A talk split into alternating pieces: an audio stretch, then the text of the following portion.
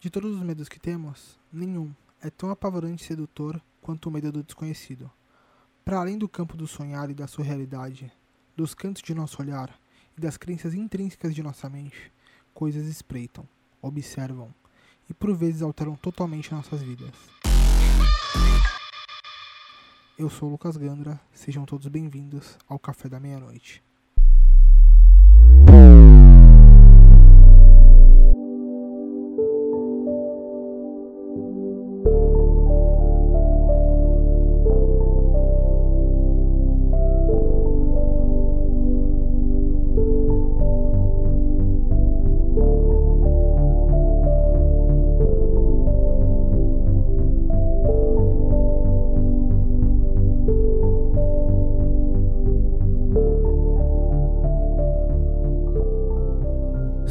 Salve! Tá começando mais um episódio do Café da Meia-Noite, o programa mais pedido e o que mais demora para sair também.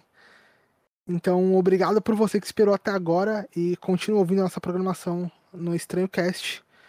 É, antes da gente começar esse episódio especialíssimo de retorno do Café da Meia-Noite, é, e eu sei que eu já prometi que ele ia voltar fixo algumas vezes, ele nunca volta, mas agora é real. Inclusive, é, a equipe do Estranhocast aumentou, então é, tem gente para me cobrar. Vocês, ouvintes, não precisam ficar me enchendo o saco, que vocês fazem sempre. Então, vamos seguir aqui com os recadinhos antes da gente apresentar a bancada de hoje. O primeiro recado e mais importante para vocês é que a gente está começando o nosso programa de apoio aqui do, do, do podcast. A gente está com o nosso link no Apoia-se, é apoia.se barra estranhocast. Tem vários planos de apoio. Lá eu vou deixar o link na descrição aqui. Tem para todos os bolsos, começando com preços módicos de seis reais e indo até preços é, ligeiramente agressivos é, vou dar uma dica para vocês aqui que vai contra todos os princípios do pessoal que me ajudou a criar, que é não apoiem o último apoio. É uma dica que eu dou para vocês.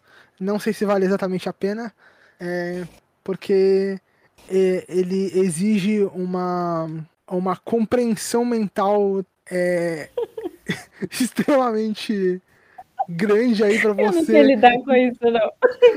para você entender a proposta. E sim, o áudio foi invadido pela aquela que já tá, né? É, é complicado. Você chama para fazer parte do programa, essa pessoa. É, é, ela já sai invadindo os programas. Então, sem mais delongas, confiram lá o link que vai estar tá aqui no, vai tá aqui no post para vocês verem os planos. É, comecem a apoiar e tal. A gente está formando os grupos secretos do, do projeto, como a gente está com vários projetos, a gente vai ter um grupo geral e alguns grupos separados para vocês não serem atacados por é, conteúdo que vocês não querem receber. Então tudo isso vai estar tá lá, certinho. E sem mais delongas, vamos pro papo. E aproveitando é, que tava tumultuando aqui em abertura, se apresenta aí. É ela que veio direto de uma dose de crime tumultuar no meu programa, Élida. E aí, povo, Élida aqui. E, ó, quero dizer uma coisa. Não invadi nada, eu fui convidada. O Lucas me convida por conta e risco dele, e ele sempre sabe que isso vai ser desse jeito e ele sempre me convida. Eu não sei qual é o problema do Lucas. Talvez o problema do Lucas seja ele mesmo. Mas fica no ar. Então, é, só pra me defender aqui do, do ataque de, de ser chamado de Auto Kleber, não é o caso. Mas. E se vocês acompanham o programa aí, pra, pra galera nova aí, bem-vindos. Mas se você já acompanha o programa, se você já, já ouvindo, você sabe que a Elia, ela não só invadiu o Estranhocast, como ela tá em todos os programas agora. Ela tá em programas que eu não tô, porque aparentemente ela, ela se juntou com os outros criadores de conteúdo para criar um motim. Daqui a pouco eu não tô no mais, no, nos meus programas e é a Elida do Strandcast, não é mais o Lucas. Mas tudo bem. Deixando o desabafo aqui do, ô, Lucas, do meu programa. Lucas, você, do meu programa. Você. Não, fala aí, quer apresentar também? Tá tudo bem, é isso? Boa, aqui ó, agora o programa é meu Strandcast, é Entendi. meu, Mentira, eu não quero isso não. É, mas, mas, como eu e o Flávio a gente vive dizendo, o Lucas é o chefe de tudo e ele não quer assumir. Daí ele fica falando que as pessoas invadem e tomam conta. E na verdade, não. Não é. Ele, ele que dá as ideias. É, queria dizer que a Elida e o vocês Flávio... vissem os bastidores, vocês ficariam enojados. A Elida e o Flávio fazem parte do, do movimento sem podcast e eles tomam podcasts que não têm função social. Então não confiem neles. É, mas para completar a bancada de hoje, nossa convidada queridíssima aqui, Tami Olímpio. Oi, gente, aqui é a Tami e vim trazer umas histórias aí para vocês. Me pediram história, eu separei história. eu tô empolgada e. Não tem nem roupa para gravar com a Tami, gente. Isso, eu que fico. Eu que fico lisonjada com os convites de vocês. Não, não tem nem roupa pra gravar com essa mulher. É isso. E é sobre isso, mas vamos lá, vamos falar de, de capirotagem, falar de histórias de encosto. É para isso que estão aqui. E vocês querem manter a tradição? Eu começo com uma história e depois vocês vão passando, vocês comentem, a gente vai. Então, vamos lá. Eu eu separei algumas aqui de eu, eu, a, a, minha mente ela já não funciona mais com tanto tanta gravação, mas eu vou contar uma que eu acho que eu não contei aqui no programa ainda, uma das das mais tensas que eu me lembro. Eu sou o cara que sempre andou de madrugada, né? Dei rolês de madrugada e numa das noites que eu que eu tá voltando de um rolê ali era por volta das eu acho que nesse dia era umas duas e meia, três da manhã. É, acho que era umas duas e meia, três da manhã, mais ou menos. E eu tava voltando, eu não lembro por que, que eu tava saindo do rolê tão cedo. Eu devia ter uns 17, 18 anos. E eu tava vindo por uma das, das avenidas da cidade aqui, de Santos. Vindo da praia pra minha casa, pra lá, mais pro centro da cidade. E conforme eu ia caminhando, comecei a sentir uma sensação estranha. Comecei a, a, a sentir que tinha alguém me olhando. O que para mim sempre foi. É... Tipo, eu nunca tive isso na madrugada. Eu sempre andei tranquilamente em qualquer lugar aqui em Santos de madrugada e tal. Como eu sempre vivi no meio, do, no meio né, da noite com o pessoal, eu nunca estranhei. Mas esse dia eu tava com essa sensação de estar sendo observado. E em dado, em dado momento comecei a olhar em volta e eu vi um, um homem me seguindo um homem muito bem vestido. O que eu achei estranho, porque é, não é típico você ter alguém de terno, terno e gravata, três e meia da madrugada. Num sábado, acho que era sábado, de sábado para domingo. E ele, ele começou a me seguir, ele virou de uma rua e começou a me seguir. E eu comecei a ficar acelerar o passo, porque ele, ele olhava para mim e andava. Eu andava mais rápido. E aí eu comecei a virar, pegar caminhos diferentes para ir para minha casa e comecei a, a, virar. E aí eu, tipo, quando eu virava numa quadra, eu corria, virava em outra. Quando eu achei que eu tinha despistado ele, que eu cheguei numa das avenidas, eu vi ele na avenida na minha frente. E aí eu fiquei extremamente assustado com isso. Eu vi ele parado no meu caminho. Ele tava olhando para mim e aí eu dei meia volta, né? E tipo, fiz uma outra, um outro caminho, um caminho mais longo ainda, andando. e conforme eu ia indo, é, sempre que eu perdi ele de vista, ele aparecia em algum ponto na minha frente. Até que em dado momento eu eu perdi a noção do tempo e, e, tipo, eu andei por mais ou menos uns 40, 50 minutos. Eu tinha saído do umas 4 horas. E era verãozão. E começou a amanhecer. Quando começou a amanhecer, eu vi ele na, no trilho do trem. Eu passei reto por ele. Amanheceu. Quando eu virei para trás para olhar, isso já tá perto da minha casa, perto de uma padaria que tem aqui perto, que tava abrindo, eu ia entrar nessa padaria. Quando eu olhei para trás, ele tinha simplesmente desaparecido. E eu fiquei com isso muito fixo na mente. E eu fiquei muito assustado. Eu lembro que foram 40 minutos de eu andando pela cidade. Que dá pra andar quase a cidade inteira, desesperado.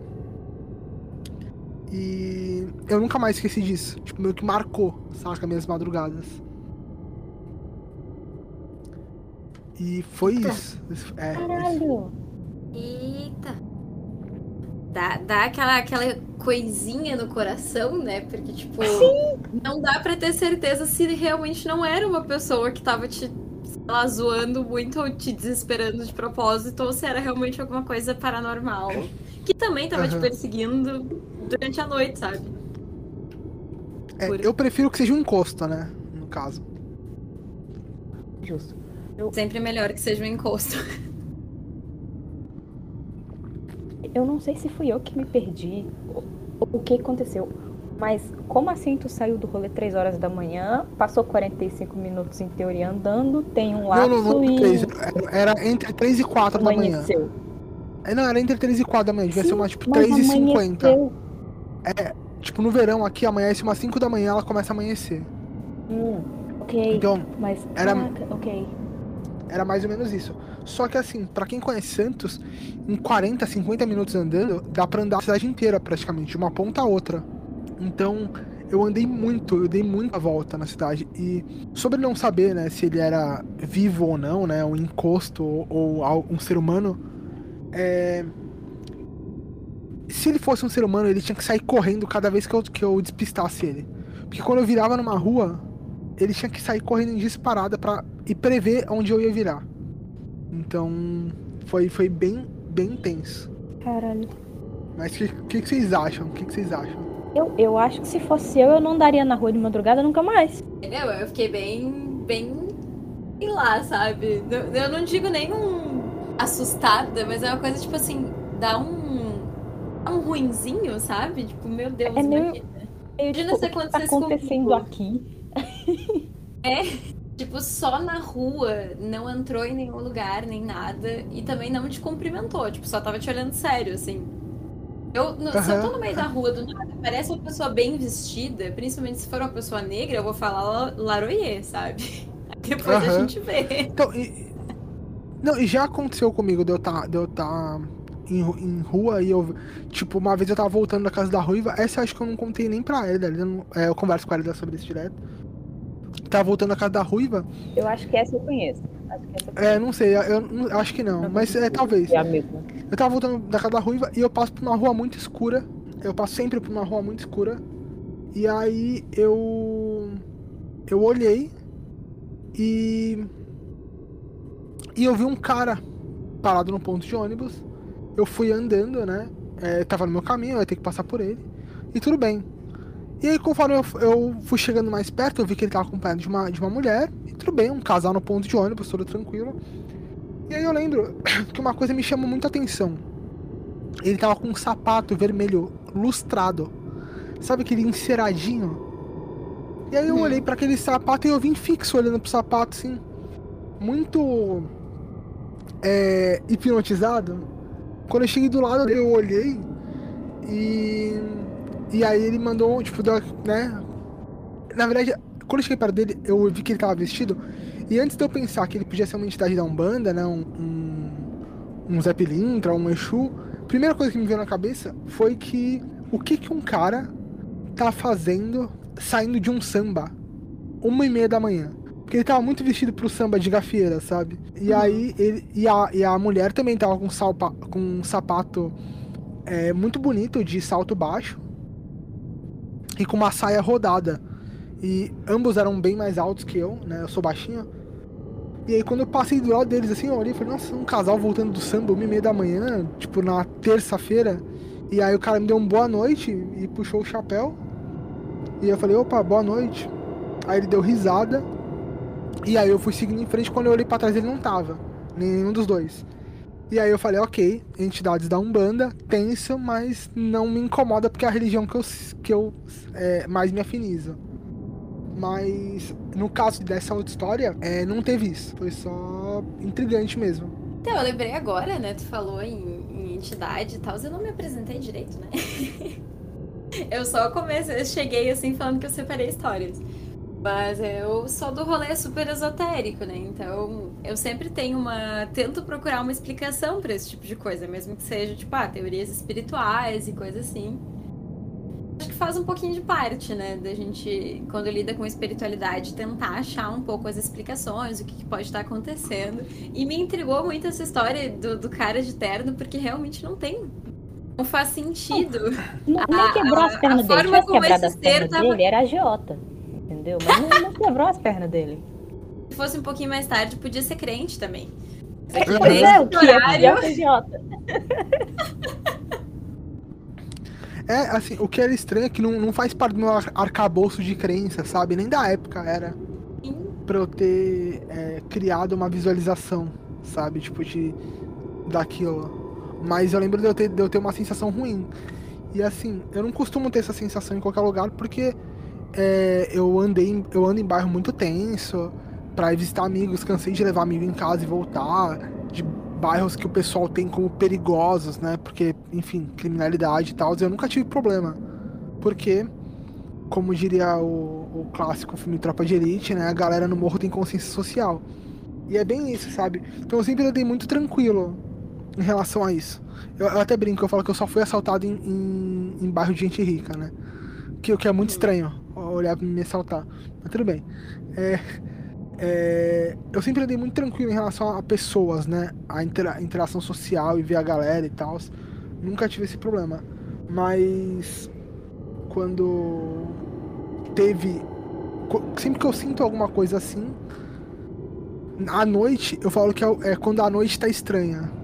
Normalmente é a hora de finalizar meu rolê, né? Eu viro pra galera e falo, galera, boa noite, tô encerrando o rolê aqui porque a, a no... parece que a, a, noite ela conversa contigo, né? É... Eu falo que são avisos. Galera, primeiro aviso, olha lá. Algo muito estranho tá acontecendo. É tipo, galera, segundo aviso, tá na hora de ir embora. E eu, eu até brinco, eu falo que são pessoas da noite. Às vezes passa passa é, um morador de rua e me fala uma coisa muito estranha. Como já aconteceu, o cara, tipo, vira, virar pra mim do nada e falar assim, olha, do nada se eu fosse você, eu ia pra casa, hein? Eu falei, cara, tipo, ok, eu acho que é um sinal, saca? Se não for um sinal, é uma ameaça. Então, nas duas hipóteses, eu preciso ir embora. É. Justo. Mas aí é um cara... né? é, um, é um sinal legal de proteção. Tá rolando umas coisas até pra intervir, ó. Vai dar ruim. É, se Exato. eu fosse tu, tomava o teu rumo. Exato. Mas, mas é, nunca. Nesse caso, nunca rolou assim, né? Um, então, tipo, é, é, se, sempre acontece as coisas, de eu sentir essas coisas estranhas, e nesse dia eu senti essa sensação de não ir, né? Essa intuição de não ir, quando eu tava saindo do rolê. Era tipo assim, não volta pra casa, sabe? Fica no rolê mais tempo. Eu falei, não, eu tô, tô tranquilo, quero ir embora. E aí foi quando eu saí aconteceu isso, né? Deu, dessa perseguição, entre aspas. Mas vamos lá, quem quer, quem quer puxar a próxima aí? Posso ir, posso ir.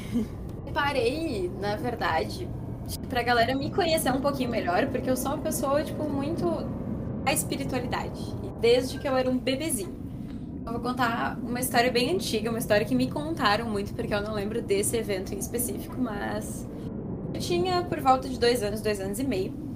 E eu tava passeando com meu pai, num lugar muito legal para se passear. Na verdade, é um lugar curioso, né? Que é o cemitério municipal de Porto Alegre.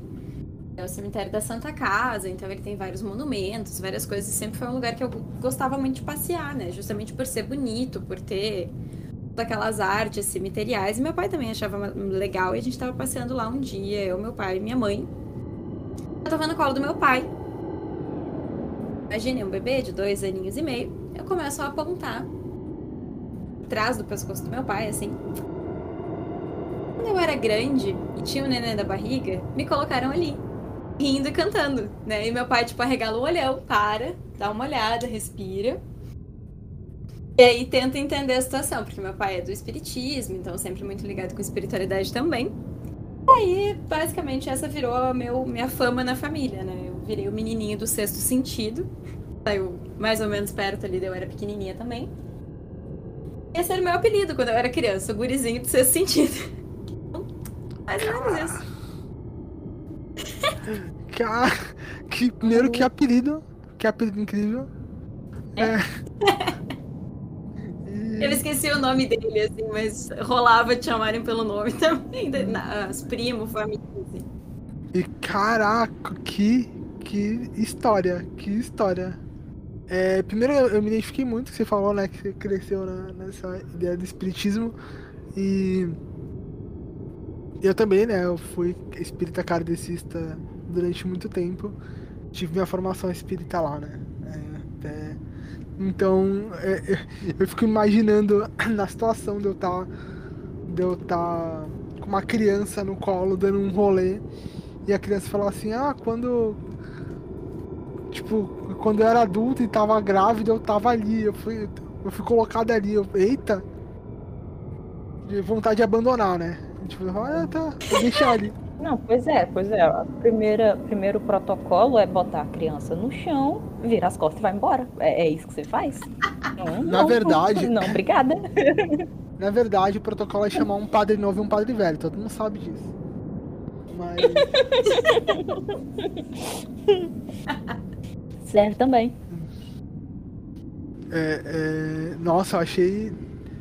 É uma parada que assim, a, a criança, ela não tem esse padrão de linguagem, né? Porque não ouve outras pessoas falando que foram outras coisas, né? Foram outras pessoas. Então. É só, só informação gratuita, assim, sendo cuspida mesmo. É quando vem muito natural, é, é quando a criança tá sendo muito sincera. É muito. É, é, é, é tipo quando você vira e fala assim perante uma criança: Ah, é, tá gostoso? E a criança fala, não. É. e tipo assim. A, a sinceridade nua e crua, né? Então, imagina você falando, né? Ah, é, quando eu era adulto, eu, eu tava com um bebê na barriga, eu fui colocado ali. Você não teve de onde buscar essa frase na tua, na tua memória para replicar ela, sabe? Ah, ouviu. Ou, ouviu de quem? Sabe? O que, que você que, que essa criança tá assistindo pra, pra repetir esse tipo de frase? Essa foi só uma das, né? Eu, quando eu era criança, tive várias pérolas, assim, mas eu, eu quero separar umas mais tenebrosas depois. Mas essa é pra dar uma começada. É, é esquentando, okay. esquentando. Élida, uhum. é tu agora, puxa uma aí. Sim, como, como sempre, a minha memória é de peixinho de aquário, e então eu só lembro das histórias por contexto, e aí vocês vão contando as histórias, eu vou lembrando. Nesse mesmo. Essa mesma linha de assunto, eu lembrei de uma. Ela não é tão assustadora, não, gente. Não, não, não, não tem esperança, não. É, lembrei de um, de um rolê. Na real, eu não tenho certeza se eu já contei isso no episódio passado ou se eu só contei isso pro Lucas e pro Kaique nas conversas da madrugada, porque é outra coisa que eu faço, contar história repetida sou uma pessoa idosa. E o rolê é. E quando eu era criança, tipo, dois, três anos, eu sempre gostei de andar no mato, sempre gostei de ir pro mato. E aí, o que que fazia? Saía meu pai e outras pessoas junto comigo pra andar no mato. Por que não, né? Levar a criança pra andar no meio do, do, dos matos. Adorava. E aí a gente estava andando aqui perto da minha casa, inclusive o lugar que a gente estava andando agora é casa de outras pessoas, então não dá para ir lá tirar foto, desculpa. Mas antes era tudo mato, aquela famosa famosa frase, né? E a gente estava andando por lá e tem uma lagoa perto. E me contaram, eu não lembro disso, mas me contaram. E tava eu lá no, no auge dos meus dois, três anos, andando com eles no mato, hora colocava no colo, hora não, hora eu andava no, chão mesmo, se o terreno tava de boas. E uma hora que eu aponto pra lagoa, aponto pra lagoa, tô assim, gente, quando eu era pato, eu nadava naquela lagoa ali. E tipo, super séria. e daí o, o meu pai tá assim, mas você nunca foi pato? Eu tô assim, foi sim, antes de eu ser gente, eu era pato e eu nadava naquela lagoa ali. E é isso. E eu adoro essa história. Que quando eu era pato, eu nadava lá. É, essa história é muito maravilhosa. Eu já tinha ouvido nas, nas madrugadas. e eu, eu adoro que você já foi um pato. Eu, eu, eu invejo, talvez, que você já foi um pato. É por isso queria... que eu sou TDAH hoje. eu, eu queria muito ter sido um pato. E... E a galera, a galera do, do hinduísmo agora tá surtando em algum lugar aí. A pessoa tá pirando na roda da Sansara. é. Quando eu era um pato, eu nadava lá, gente. É, mas tem aquele rolê que antes, como é que é? Que sempre tem a primeira encarnação do ser humano, né? Quando vê a Elida tá na primeira e antes ela era pato. Maluco, e, e, e imagina o, quão, quanto ruim eu devo ter feito para ser um pato e voltar como ser humano depois, né? Você expulsa, né? Você expulsa dos patos. Expulsa do reino dos patos. Os patos me expulsaram, cara. Esse reino é puro demais para você. sai daqui. Aí ela deixa de ser um pato e vira um ser humano. A Gabi fala, ok, é um ser humano ok. Tá tranquilo, pode ficar aí.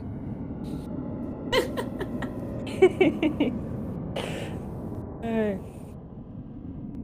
E como, como o Lucas gosta de brincar que o pato é o TDAH do reino animal, eu tô honrando o TDAH no mundo humano também. Então, acho que, acho que se mantém a linha de raciocínio. Sim, só pra fazer um, um disclaimer é, so- sobre TDAH e do mundo animal e tal. Vou, vou falar que eu, eu gosto de ver filme de terror, né? Só um paralelão. Eu, eu assisti aquele filme A Bruxa com a Nívia faz uns anos, né? Acho que logo que lançou. E aí é, eu lembro da Nívia ficando muito assustada. E no final do filme eu falando assim, Nívia, eu acho que o, que o diabo tem TDAH. Porque ele é muito não focado. Ele foi fazer. Ele foi tentar a, a mulher lá, né? Pra ela virar bruxa e tal. Ele foi fazer o pacto com ela. E ele virou e falou assim: Você quer viagens? Você quer um vestido? Você quer manteiga? E claramente ele quebrou a linha de raciocínio aí. Porque ele tava num caminho bom. Que aí eu fiquei pensando assim. Eu, fiquei, eu, eu pensei comigo assim. Falei, diabo, nessa conta aí a viagem nem vale a mesma que a manteiga. Nem tava. E assim, o pacto, pra selar o pacto, morrer. tem que. Pra selar o pacto, tem que beijar o cu do bode. E aí assim, cara. é, eu vou beijar o cu do bode e vou comer manteiga pra tirar o gosto do cu do bode. E aí nem tá valendo também. Cara, eu fiz um pacto, gastei minha manteiga, não tenho nada e agora eu tô preso. Sabe? Que horror! Me dá um, me dá um vestido. Pelo menos, sabe? Tipo. Sa- Sabe, o que parece que, o- que o diabo é? É aquele programa do SBT. Você troca seus filhos por um tijolo? Sim! Os caras de fone, sabe? tipo. Que? Você tá falando que minha alma vai a manteiga, amigo? Que. Que? Tipo, é a melhor manteiga do mundo. Essa manteiga vale mais que uma viagem? Que pra onde é essa viagem? Tipo, Sarajevo. Viagem terceira classe pra Sarajevo. Você fala, ok, então tá vendo que era manteiga. Vê uma manteiga e dois brioche. E a gente fecha o pacto aqui. Não, tu sabe o que é pior disso tudo? É que isso é curadamente histórico, né? As pessoas, na- nas suas torturas de confissão sobre bruxaria, falavam umas coisas assim, tipo, aceitaram por causa de um vestido ou por causa de manteiga. E aí tu fica É. assim, caralho, né? Era um pouquinho mais de criatividade de forçar esse relato pra uma coisa mais útil? E sabe qual é o pior? É, cara. Que diabo é esse, velho?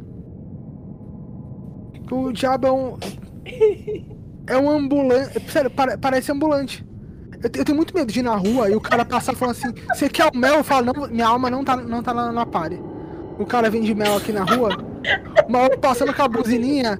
Olha a tapioca cocada. Eu falo: Não, não, diabo! E, sabe? Esse maluco tá muito na pilha, sabe? Eu falei, caraca, que, que... Não, Cara, tipo assim, é eu chego. de fazer medo, dar susto. Eu tô eu rindo aqui, que é uma retardada. Não, eu chego no inferno e os caras assim, o que, que foi aí? Qual, qual foi a troca? O cara assim, ah, uma tapioca ou outro. Aí, otário, pegou só a manteiga. Eu, meu, cala a boca, tu pegou a farinha, caraca, vamos fazer um bolo, mano. Tipo, e é isso, tá ligado? Os caras. Diabo chega, tá os malucos aí, assamos um fubazão aqui. Tava 250 graus ali no. Tirei o Hitler e assei um bolo. Então... Sabe, tipo. Que horror. Perdemos a Elida. Meu Deus, é. Pior, pior, que eu tô rindo assim. E o Lucas já falou isso pra mim antes. O que significa que eu Exato. tô rindo da mesma forma pela segunda vez que ele me conta isso. Exato. Ah, Não, o pior é, o pior é a pessoa cortando com a curiosidade histórica, né? Adoro. cara, não, mas tá é isso que me deixa tá intrigado. maravilhoso. É. Vamos lá, vamos pra próxima então. É, eu vou. Eu vou puxar uma aqui da cidade que eu recebi. Eu recebi aval aqui pra contar e eu acho que vai ser legal. É, agora em, em, em tom de curiosidade da cidade. Santos é um lugar que que tinham alguns alguns puteiros, alguns prostíbulos. Ainda tem alguns, né? É... E tinha um muito famoso aqui na cidade, chamado ABC House. Eu espero que nenhum, nenhum envolvido é, ouça esse episódio, né? Mas enfim. E o ABC House ele. Não, não, o ABC House ele fechou e ele era um puteiro, é uma parada legal e tal. É. Mas é, eu eu conheci gente que trabalhou lá e tal, eu conheci gente que conhecia gente que trabalhou lá.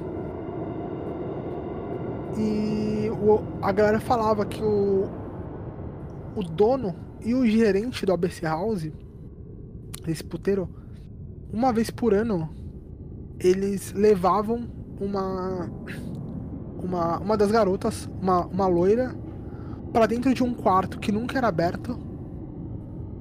E eles ficavam lá e aí o, o dava a hora de fechar o puteiro e a, a mulher nunca saía de lá.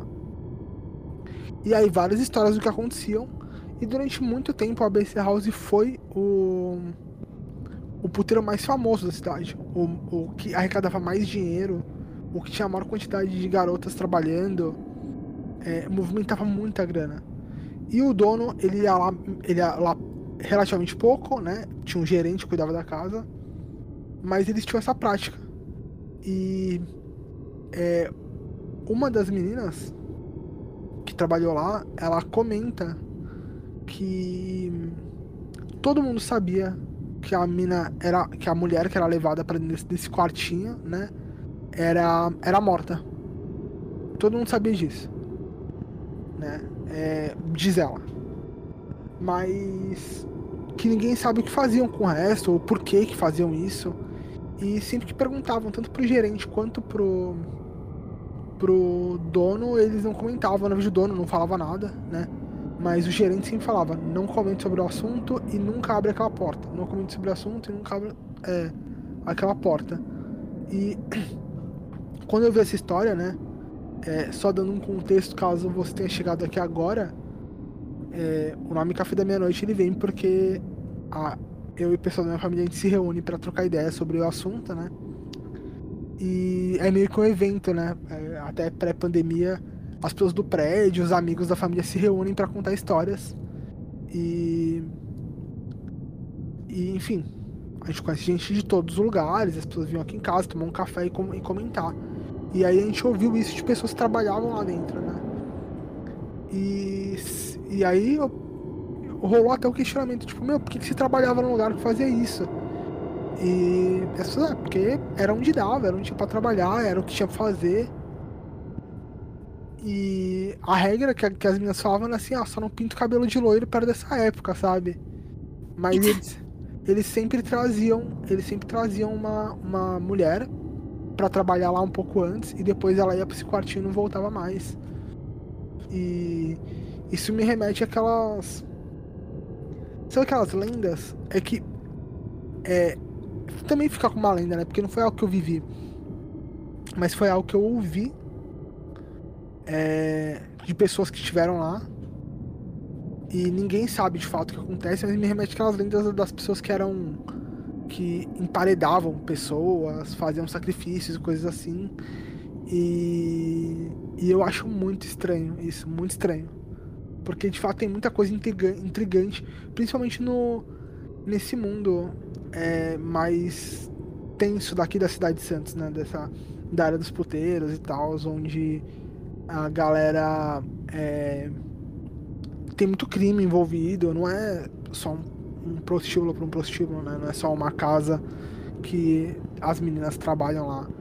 É um lugar onde algumas são assim, mas é, existe todo um movimento. É uma parada criminosa, então tem todo um movimento de é, de grana ali legal, de não, de não cobrança de imposto, de propina assim paga e tal, né? E. E no caso do, desse daí, que é o ABC House, ele. Ele fechou, né? E depois que ele, que ele fechou, nunca mais abriu nada lá. E de fato tinha essa sala, né? Essa sala que nunca era aberta, tava lá, tinha essa porta lá. Que ninguém nunca entrou, ninguém sabia o que tinha lá dentro, só entrava o gerente, o dono e a mulher. E é, essa é uma das histórias que rolava aqui em casa. E aí eu, eu queria trazer pra cá, nunca trouxe, mas eu meio que tive autorização de falar, não, pode falar porque o lugar já fechou, tá tudo bem e tal, então. Tá tudo bem, né? Entre aspas, né? Tipo, o lugar já fechou, é, não, não pega nada. Os donos faleceram e tal. E pesado, né? É, exato, exato. É, tipo, nunca teve nenhum indício de crime, né, de fato, sobre assassinatos, se houve ou não assassinatos. Mas. É, então. A questão é quantos assassinatos acontecem que a gente nunca sabe, né? Então, mas ninguém sabe se elas eram assassinadas, assassinadas ou não lá dentro. É, o pessoal que trabalhava lá diz que todo mundo sabia que elas não iam voltar mais. Mas ninguém sabia também é, o que, que, rolava naquele quarto e por que, que tinha isso uma vez por ano, na mesma data, do mesmo jeito, com o mesmo padrão. E é, me lembra muito aqueles. Porque eu não conheço nenhuma religião que tenha uma prática assim. Nenhuma, nenhuma. É. Uhum. Também não conheço. Não, não tem nenhum. É, nem livros do século XVI falando sobre, sobre satanismo, que são aqueles livros é, escritos posterior à data que eles remetem, né? Que fala sobre sacrifício humano. Então. é algo muito estranho, porque se acontecia de fato, né, era algo que rolou meio que da cabeça de alguém, né, da, da ideia de alguém, e aí a questão era se dava resultado ou não, o preço que foi pago por isso, né. O ponto é que é, de fato foi o maior, o, o maior prostíbulo da cidade durante muito tempo. Mas que, o que, que vocês acham? O que, que, o que, que vocês imaginam com algo assim? O que vocês têm a comentar? Pois é, estranho, né? Porque, tipo, não parece ser uma coisa de nenhuma religião tradicional, nenhuma religiosidade tradicional, sacrifício de pessoas, né? Uhum bastante história relacionada a isso, bastante lendas relacionadas a isso, principalmente em casos sensacionalistas, assim, tipo o caso Evandro e tal. Sim, é, é muita abertura de, né? aquele papo de, de é... satânico. Exato, exato. Eu ia falar disso agora. É, é, dá muito espaço para essa história de Satanic Panic. Mas alguma coisa acontecia. Pois é, é bizarro porque, tipo, tem pessoas que desapareciam, né? Tem pessoas que não voltavam ou não eram mais vistas. Então, tipo, o que podia estar tá acontecendo nesse espaço? O que que essa pessoa era submetida para quando vê ela não querer voltar mais, né? Pode ser que não seja uma coisa que veio da casa, pode ser uma coisa que veio da pessoa. Uhum. Aham, uhum, é. Não, é, eu, eu sempre penso né, nas possibilidades, porque eu não acho que eles cometiam um crime, é, um crime desse ali dentro porque talvez uma hora alguém, algum familiar de alguma dessas mulheres fosse atrás, sabe? E a gente teria algum relato, algum boletim de ocorrência, alguma coisa assim. Mas eu fico imaginando é, outras coisas que poderiam acontecer dentro daquela sala a ponto da mulher nunca mais querer voltar ou se era algo feito pra mulher não voltar mais, sabe? Tipo, ó, uhum. você vai ser submetida a um, a algo e depois você vai embora, saca? E aí me parece um pouco mais plausível, um pouco mais aceitável, né? Mas eu não acho que seja algo relacionado ao Satanic Panic, porque o Satanic Panic ele é especificamente para ele gerar medo, né? Ele é feito para gerar medo, né? Como no caso Evandro, como no caso do, do, do RPG, né? Os assassinatos que envolveram RPG e tal. É muito esse boom do Satanic Panic, onde a galera quer associar o diabo a algo e transformar isso, é, penalizar isso, né? No caso do, do desse puteiro, desse prostíbulo, do ABC House, é, as pessoas sabiam e elas não falavam. Né? As pessoas ali envolvidas, elas não falavam. Então não era algo tipo, ah, a gente quer transformar os puteiros, tipo, ah, todo puteiro exerce essa prática e por isso ele tem que acabar, saca? como fizeram com os roqueiros ali na década de 80, né? Ah, ah, o punk, o punk ele é do mal e tal, ou o gótico, o gótico ele é do mal, tem que acabar o gótico. Ah, o RPG, RPG do mal, tem que acabar o RPG. Não foi o caso disso, sabe? É isso que me intriga demais. O, o que eu tava falando do Satanic Panic, que dá abertura, é pelo motivo de se isso cai na mídia, muito provavelmente seria esse o discurso. É meio ah. nessa vibe que eu levantei também o caso Evandro, sabe? E também porque muitas pessoas acabam colocando uma carga de medo muito forte, né, num, num, relato que às vezes pode ser realmente tipo, ah, uma pessoa sofreu algum tipo de violência ou fez alguma coisa que não concordava, não quis mais voltar para o espaço, mas como ela nunca mais foi vista, isso gera uma história que pode ser levada para esse lado de sacrifício de pessoas ou algo assim, uhum. sabe? Sim. É, o Quando ver um Dark Room, tipo, meio. Sei lá, um Dark Room meio voltado pra alguma coisa muito pesada, sabe? Nesse sentido mesmo. O trabalho que a pessoa fosse fazer ali, mas que fosse talvez demais, né? Uma coisa que me intriga é o protocolo ritualístico, né? Ah, é uma mulher loira, é no, na mesma data, só entram três ali, hum. o gerente fala para não comentar, as práticas, né, de, de seja lá o que for, Normalmente as pessoas comentam, é meio que natural vazar algo, né? E ali não. E novamente eu não acho que mulheres sejam assassinadas ali, apesar disso ser comentado. Ao meu ver, me parece muito algo com. É, imaginando, tá? É, não é uma, é uma especulação. Imagina assim, eu chamo vocês para fazer um. um rito e vocês veem algo muito chocante e, e antes de vocês entrarem pro rito eu falo, ó, oh, vocês têm que entrar e ir embora. Daqui a gente nunca mais se fala. Sabe? Uhum. E aí vocês veem algo muito chocante e aí vocês saem e vão embora porque vocês não querem passar por algo pior, sabe? Porque, tipo, se aquilo já era ruim, imagina Imagina se eu descumprir essa regra de não falar mais ou de reaparecer aqui, sabe? Entende? Pensei num bagulho aqui. Pensei num bagulho. É. Pode ser que não tenha nada a ver. Mas assim, tem algumas vertentes de alta magia, magia ritualística. A galera tem esse negócio muito forte da magia sexual, né? Mas é uma magia sexual que ela é totalmente voltada pro homem, pro homem fazer a magia e usar um corpo feminino como, sei lá, objeto, realmente, né?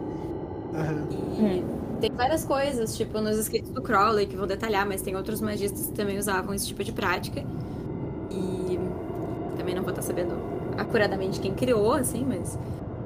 E são práticas realmente voltadas para magia sexual com o objetivo de gerar um fruto, né? E aí pode ser um fruto astral, um, sei lá, um filho astral, um fruto astral que tu pode dominar, ou pode ser uma criança física. Então vai que de alguma forma essas mulheres eram contratadas essa mesma época do ano para fazer algum tipo de magia cerimonial, acabavam por engravidar e tinham que dar uma sumida por um tempo, talvez sair dessa vida, trabalhar com outra coisa. Tentando hum. achar explicações aqui. É, eu acho bem possível.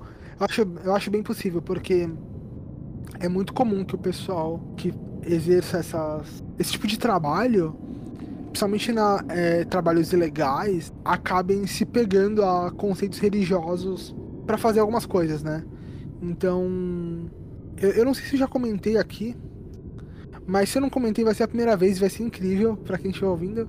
Mas eu já trabalhei no bar de um, de um puteiro. Trabalhei durante um tempo. Foram dois meses no bar de um puteiro. O motivo não importa. A questão é que eu aprendi muito lá e eu observei muito lá.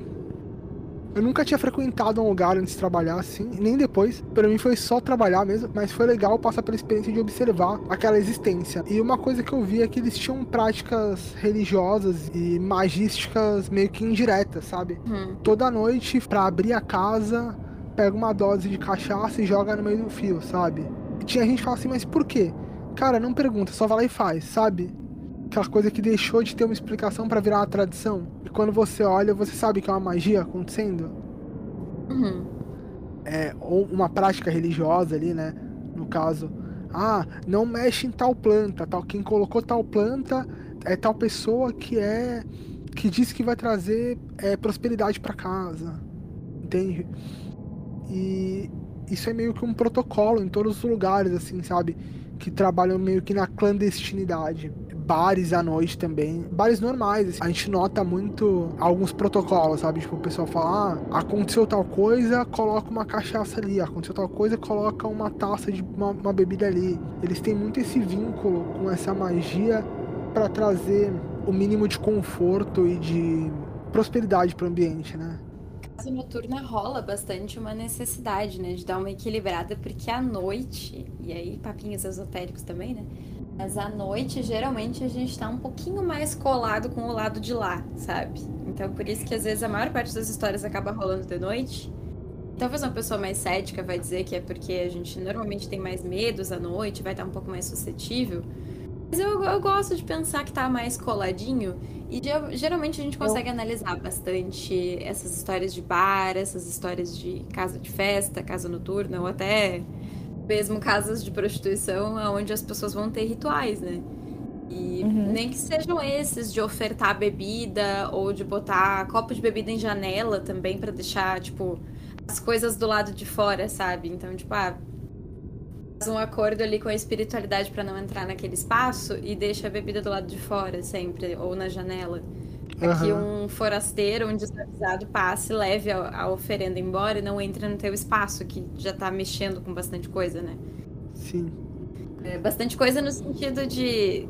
Pegando também teoria de espiritualidade. É, tô falando muito mais de espiritismo, né? Que foi onde eu cresci, mas aí eu, junto com os outros estudinhos esotéricos vamos chamar de teorias de espiritualidade, mas tem uma coisa muito forte de que nesses lugares, né, em ambientes noturnos, em festa, em lugar que tem bebida, em lugar que tem a gente que fuma também, tem um contato maior com espíritos, seres que estão perdidos, então que vão se grudar ali por afinidade e acabar ficando com afinidade provavelmente algum vício que elas tinham antes, né?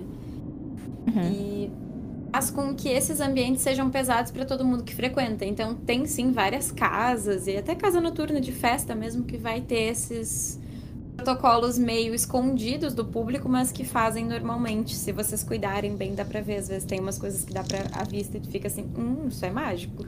Aham, uhum, aham. Uhum. E, e, assim, além disso, acho que tem muito do ambiente que não é seu, né? Como eu falei, eu eu estudo várias religiões, eu sou apaixonado por isso. Inclusive quase fiz teologia, mas cresci no kardecismo e depois fui pra Umbanda, que hoje é onde eu me identifico um pouquinho mais. Apesar de não ser a única vertente que eu acredite, tem muita questão de você chegar no ambiente de outro, sabe?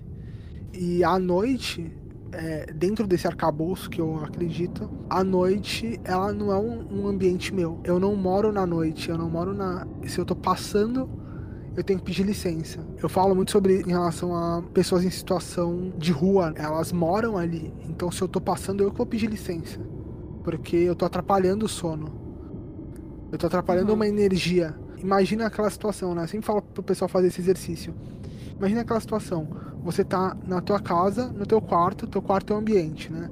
Do nada a porta abre e entra uma pessoa de fora, entra o seu vizinho é, mesmo que ele não fale nada, mesmo que ele só esteja ali para abrir uma gaveta sua, ele tá mexendo, ele tá, ele atrapalha a tua harmonia, porque é uma energia de fora entrando na tua, no teu ambiente. Uhum. Então, quando eu tô passando por um lugar, e tem uma, uma pessoa em situação de rua, tem alguém que tá num, em algum lugar reunida, num, num rolê ali, que é uma prática comum, eu tô passando por ali, eu sou de fora e eu tô atrapalhando aquela energia. Então eu vou passar e vou pedir licença com toda a educação. Por quê? Eu já tô afetando aquela energia. De qualquer jeito.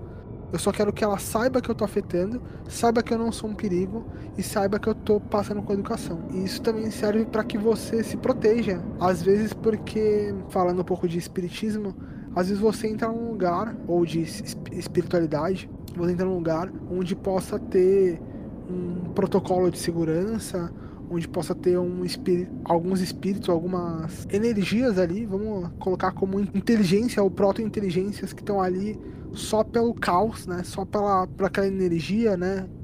Se movimentando através, daquela energia e você passa e ela vai atrás de você porque você é o diferentão.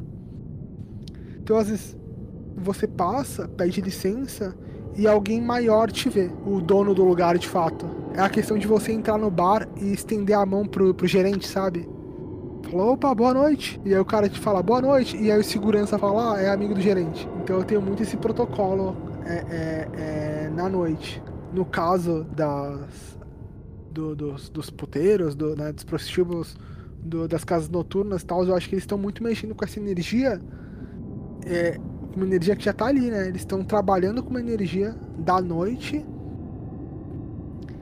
E então eles pedem licença, eles pedem ajuda, né? Então, ah, a casa tá pouco movimentada, vamos fazer uma oferendinha, sabe? Para trazer movimento para casa. Hum. Eles estão trazendo essa energia de fora para dentro, né? Esses rituaizinhos que você olha uhum. quando você vai numa boate, numa balada, né? É balada mesmo. Em restaurante. O pessoal fala, ah, não planta manjericão. Isso fora fora da noite. O cara fala, ah, não planta manjericão na sala de espera do restaurante, porque é, a, afasta o movimento. É, muda de manjericão tem que ficar no, na cozinha, porque traz, traz tranquilidade. Você não quer tranquilidade pra praça. Maluco, eu vou trazer meu manjericão pro meu quarto. É, o manjericão toma carga, né? O manjericão seca todinho, dependendo do, do, lugar que tu deixa ele. Ele não é tão sensível quanto um alecrim, por exemplo, mas toma carga também. Aham. Uhum. E ele acalma, né? Ele toma carga e acalma. Então, é, a galera fala, não. Explica não muita coisa. Não, o pessoal gosta de plantar manjericão em restaurante, mas plantar na sala de espera, assim, várias. Eu falo, mano, né? Eu não, né? A galera assim falou, não se planta isso, vai dar ruim, vai deixar a casa tranquila. Você quer movimento. E acaba, é, né? Acaba afastando, mas são essas mandinguinhas aí. Mas vamos lá, vamos, vamos pra próxima aí, Tami. Puxa mais uma aí que eu fiquei curioso, que você falou que tava só começando, vai ficar mais tenso.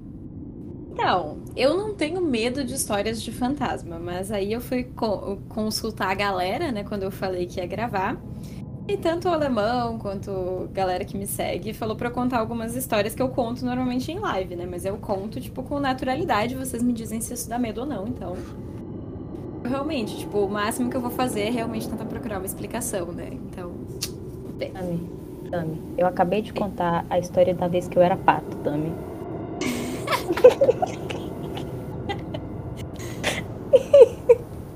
Preocupa não, mulher. Ok, ok. Mas vamos lá, então. a gente tava falando de casa noturna, né? De festa. Eu lembrei de uma que eu não sei se eu já contei. Então é legal porque é história inédita. Uma vez que eu tava numa casa de festa, assim, que era de rock, tinha show de rock na minha cidade. Uma casa bem popular, não vou falar o nome porque ela ainda tá aberta, né? Mas bem popular e uma casa pequena, assim. Mas banda do mundo inteiro já veio para tocar ali porque é um dos lugares de show mais movimentado da cidade. Eu tava numa festa de rock e sei lá, em algum momento da noite eu entrei na fila do banheiro e tava uma fila gigantesca, muita gente na fila, só que tava entrando tipo uma pessoa por vez e o banheiro tinha vários boxes. Eu não entendi, né? Por que, que tem tanta fila se não tá movimentando tantas pessoas e tem banheiro vazio? Eu fiquei nessa fila até a minha vez, ainda puta da cara, tipo, por que vocês estão entrando de uma vez só, sabe? E tá, chegou na minha vez, entrei no banheiro e tava dois banheiros interditados, tava só o do meio funcionando, por isso que estavam fazendo fila do lado de fora do banheiro. Só que estava eu sozinha, três banheiros, mais vários outros lá pro fundo, mas estava tudo trancado, tinha um aberto só, acho que porque é uma festa menorzinha. Isso que eu sabia que eu tava sozinha naquele banheiro. E do nada, absoluto fucking nada, eu vejo uma, um pé embaixo da porta, assim, uma bota embaixo da porta do lado, que eu vi que tava trancada antes de eu entrar, tipo, com um negócio do lado de fora. E eu, puta que pariu. Tem alguém aqui dentro, e eu na minha cabeça, tipo assim, com certeza é um cara que entrou aqui escondido e tal. Por isso que as gurias não estavam querendo entrar sozinha, porque eu vi uma bota só, sabe? Eu não consegui distinguir se era uma bota feminina ou masculina, era um coturnão. Eu tava tipo, caralho, mano, que merda, né? Fazer o xixi correndo aqui e sair. Eu saí, a porta que tava interditada tava aberta. Eu fui olhar. Dei a mão, assim, né? Realmente para olhar dentro não tinha nada. Fiquei, ah, pronto. Muito puta da cara com essa situação, sabe? Porque eu achei que realmente alguém tava pregando uma peça em mim, ou um cara que entrou ali e tal, e saiu depois, pegou o banheiro que tava trancado. Aí eu saí e não tinha fila, me esperando na porta para eu perguntar, né? Porque eu pensei, vou perguntar para ver se alguém passou por aqui. Não tinha ninguém ali fora. Eu voltei pros meus amigos, contei o que tinha acontecido e a galera, tipo, ah, nada a ver, deve ser, sei lá, o fantasma do banheiro, sabe? Ficaram zoando. E eu, caralho, mano, situação. Mas acho que é isso. Caraca, tenso. Primeiro que o banheiro de balada, pra mim, é muito. te- ba- Balada, show. É um lugar muito tenso, sabe? Tipo, principalmente show de rock. Ou ele é um lugar muito sinistro, ou ele é um lugar muito estranho. E eu sempre, sempre que eu entro num banheiro, eu fico imaginando que pode ter alguma coisa ali, sabe? É, é muito lugar onde eu me sinto desprotegido. Então eu já tenho essa sensação naturalmente quando eu entro em banheiros. E ver um negócio desse num, num outro. ali perto, quando o banheiro tá vazio, é desesperador. Porque eu ia me sentir acuado. Tipo, não, não tem pra onde ir. É uma situação, assim, muito bizarra, porque, tipo, a meu, meu primeiro pensamento não foi, putz, é fantasma, sabe? Se fosse fantasma, eu ia dizer, tá bom, fica em teu canto, sabe? Meu primeiro pensamento é, putz, é um cara que entrou aqui escondido, sabe? E isso foi muito mais apavorante. Aham, E sim. depois mexer e ver que não tinha nada, volta um pequeno desespero de o que foi isso, então? Ao mesmo tempo, tá, se foi fantasma, foi tranquilo. Pelo menos. A grande conclusão que a gente tá chegando com esse episódio é, é melhor ser encosto do que ser gente, né? Sim. É. Então, quando, quando eu era mais novo, que falavam. Minha, minha tátara, né? Conheci minha tataravó, ela sempre falava muito isso. Ah, você precisa ter medo dos vivos e não dos mortos. E aí eu falava assim, mas dos vivos eu consigo correr. Se o morto apareceu, já era, porque ele já transcendeu a última barreira. Que é a barreira do tá morto. E aí é, é desespero total. Eu, eu acho que tem um ponto muito válido de ter medo de quem tá vivo e de quem tá morto, porque quem tá vivo vota. E quem tá vivo pode fazer merda com o voto. Então, Ok, ponto. ok, ok. Meritíssimo, eu encerro. apesar, apesar que de vez em quando o morto vota, né? Mas, mas, mas É, mas É, aí é, funciona votava, fantasma no fantasma. Funciona no fantasma Pois no, é. no- Mas continua sendo problema de vivo. É, é. Continua sendo vivo fazendo merda. Então, assim. Até aí. Exato. Eu, eu acho é, esse tipo esse tipo de situação muito, muito complicado. Porque, é, de fato, o primeiro medo que você tem é, é de ser uma pessoa, né? De ser um estranho ali. Quando não é o estranho, a- vo- você não tem como explicar aquilo. Pelo menos pra mim, o meu medo logo em seguida de ser um estranho é. E se eu não conseguir lidar? Saca? Eu sempre penso isso, sabe? Tipo, e se eu não conseguir lidar? Deixa eu só comentar uma coisa que, que eu acho que é muita sacanagem o povo ia assustar, ia assustar as pessoas no, no banheiro. Porque o banheiro já é um lugar que tu tá ali meio. é, esqueci a palavra, que ódio. Ah, vulnerável. Vulnerável. No banheiro tu, tu já tá ali vulnerável, entendeu? Sim. É uma coisa que você precisa fazer, não é uma coisa que você faz porque, ah, que legal ir no banheiro. Não, você precisa, você dá vontade, é isso. Agora, tem isso, cara. É sacanagem isso? Mas eu queria fazer uma pergunta a vocês, se, se alguma de vocês compartilha esse tipo de, de medo, de receio, mas eu sei que vocês têm práticas mágicas é, religiosas e, enfim, coisas do tipo. E vocês têm uma vertente bem semelhante à minha em alguns aspectos.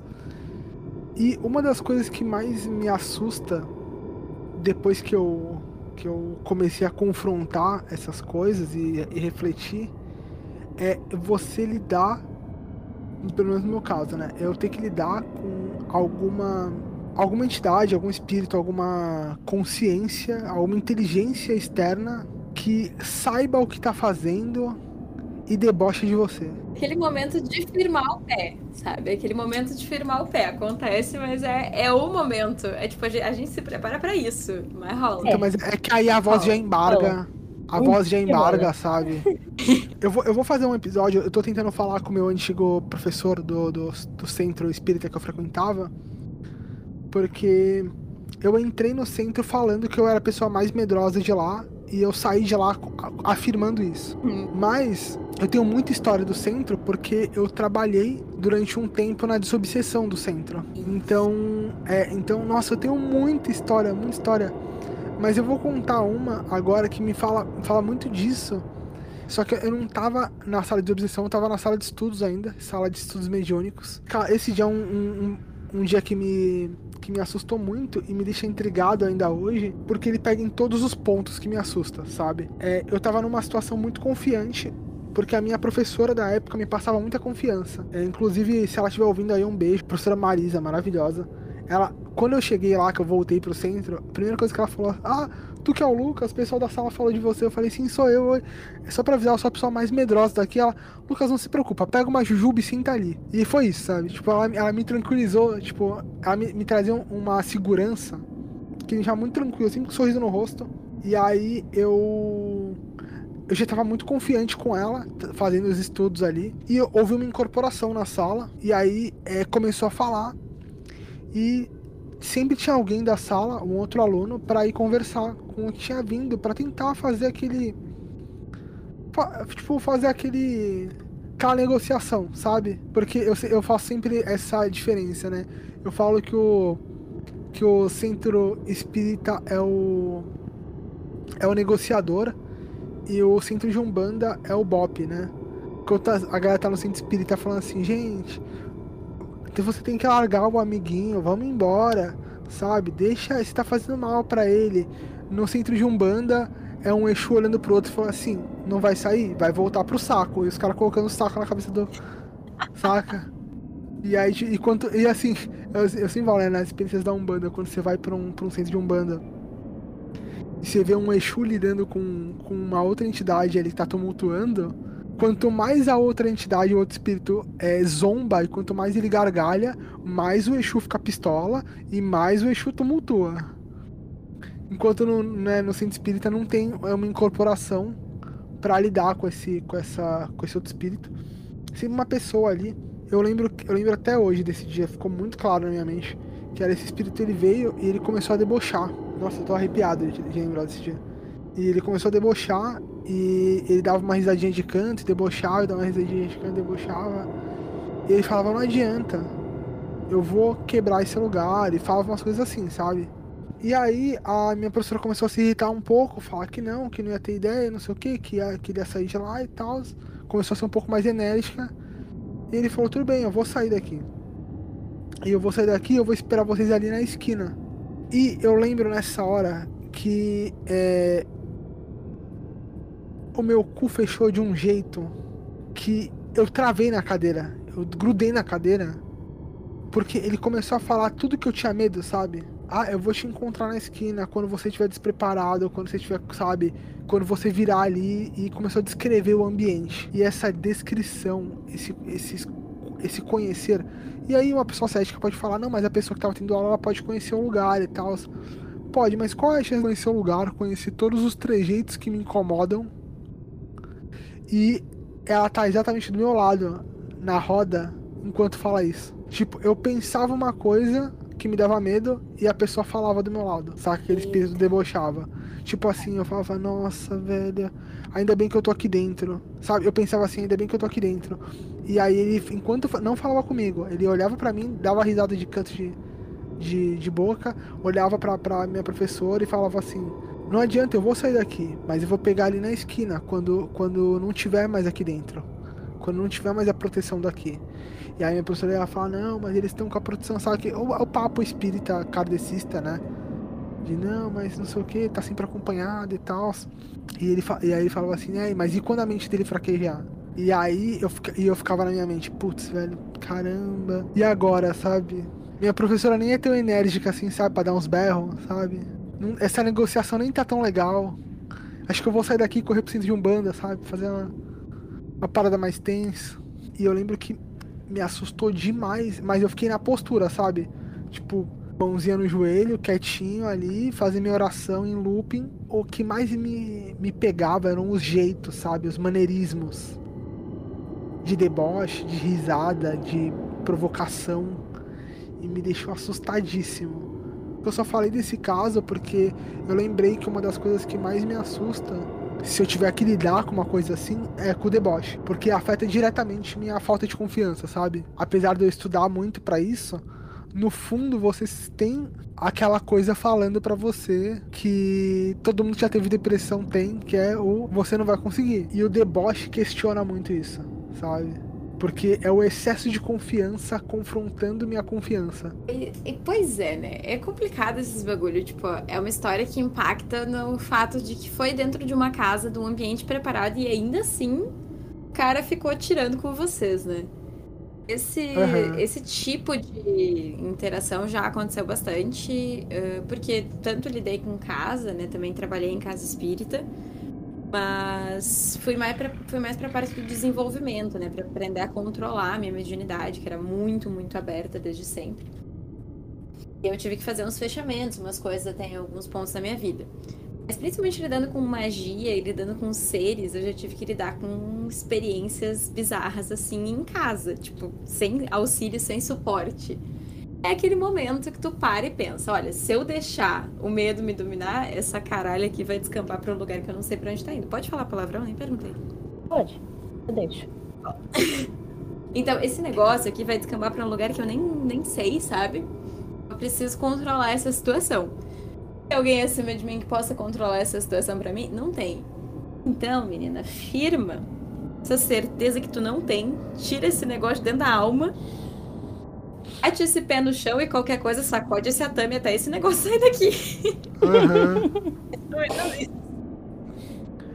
eu, eu, brinco, eu falo Mas que é que patuar uma... na cara deles, né? Mas que dá uma aflição, dá. Inclusive, eu não sei se Elidinha quer falar alguma coisa, senão eu já vou fazer um gancho para a última história que eu separei.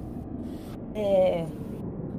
Mas eu não nunca tive uma, uma experiência tão de estar tá literalmente debochando da minha cara por motivos de eu tô no rolê há pouco tempo. Tenho o quê? Pouco mais de um ano que eu comecei, né, minhas práticas e tal. Então, foi em quarentena, eu não saí muito para fazer as coisas fora de casa, eu fazia mais dentro de casa. Apareceu uma coisa ou outra, mas eu, eu tenho uma noção muito grande que, tipo assim, minha casa é o meu território. Que acontece dentro da minha casa, se eu não quiser que aconteça, não vai acontecer e ponto. Então, eu comecei, porque assim, eu sou uma pessoa muito cagona, então eu comecei no rolê quê? Banimento, obviamente. Foi a primeira coisa que eu falei. Eu vou aprender, mas eu vou aprender isso aqui primeiro. Aí quando eu tinha um banimento assim, feito, falei, ok, tá funcionando. Eu consegui testar e eu sei que tá funcionando. Então, dá para fazer outras coisas. E o meu rolê é muito xamânico, puxa muito pro, pro, pro xamânico e tal. Então, a gente acaba lidando com uma coisa ou outra. Mas eu, eu tenho muita parada de tipo, aqui é minha área como eu não tive muito rolê fora do que é a minha área, eu nunca tive muito confronto de estar tá debochando de mim.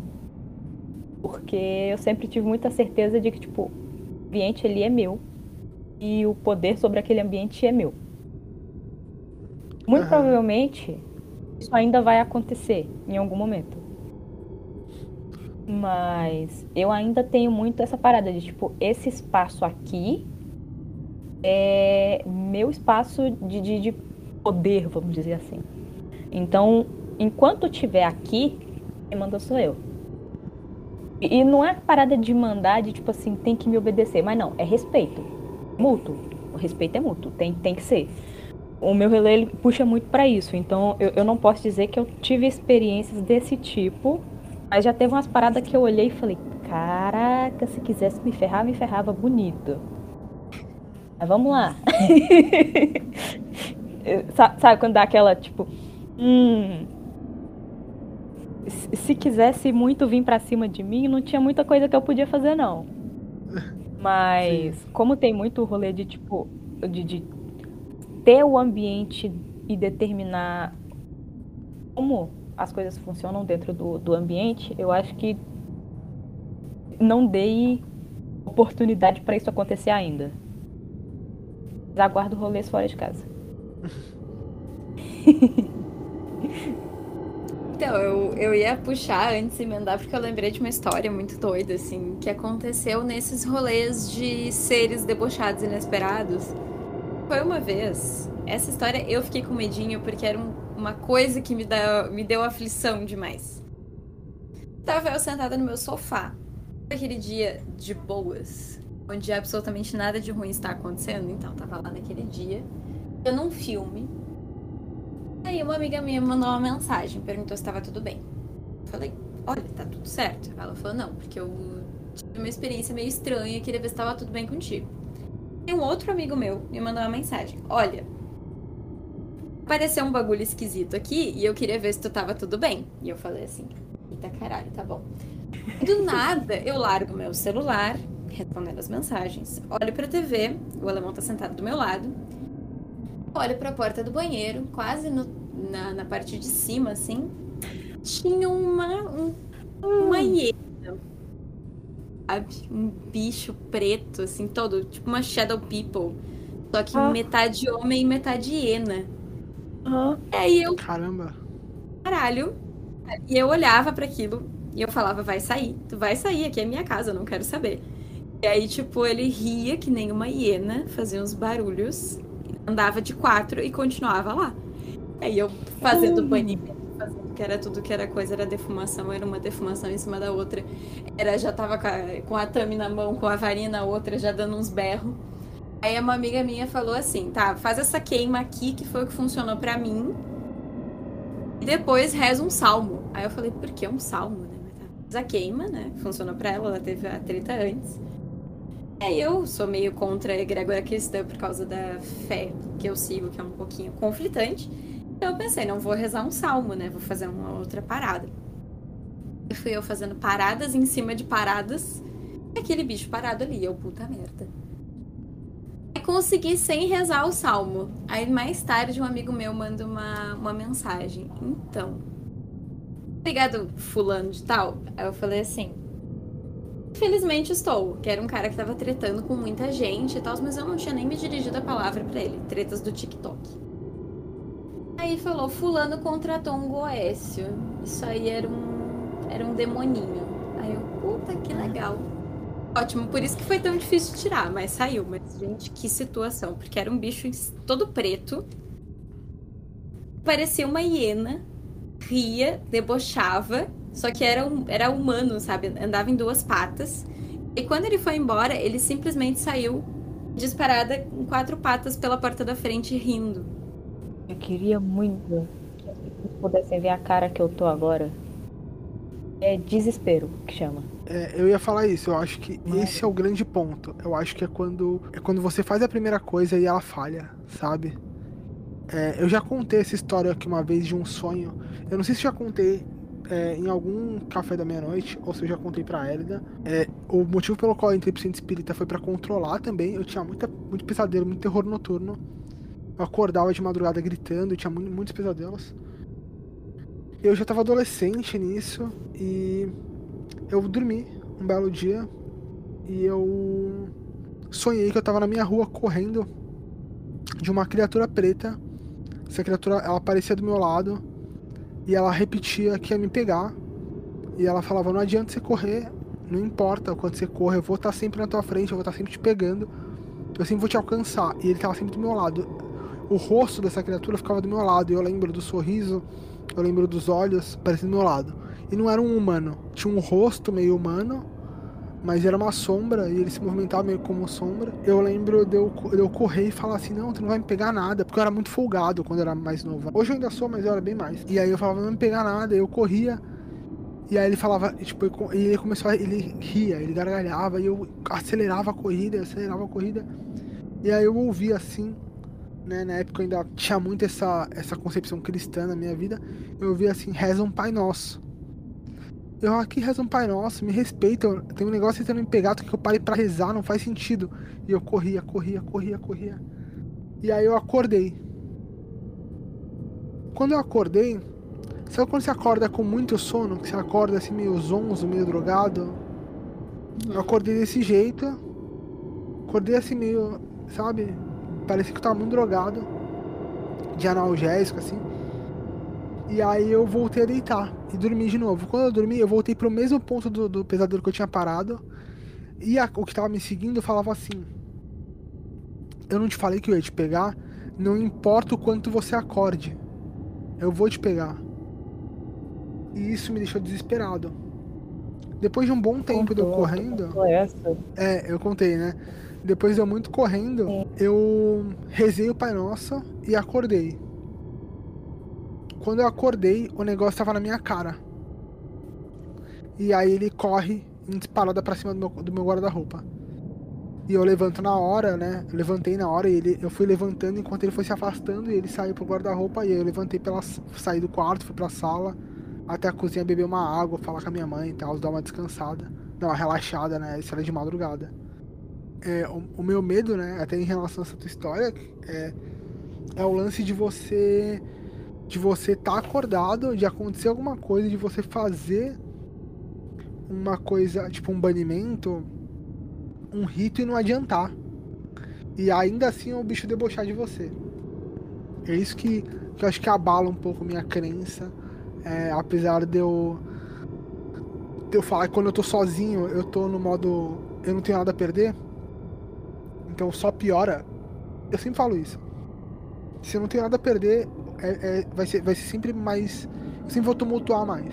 Eu acho que o mais doido dessas histórias, assim, de coisa que não sai, né? Por mais que tu faça o negócio certinho, por mais que tu siga os passos, aquilo continua, né?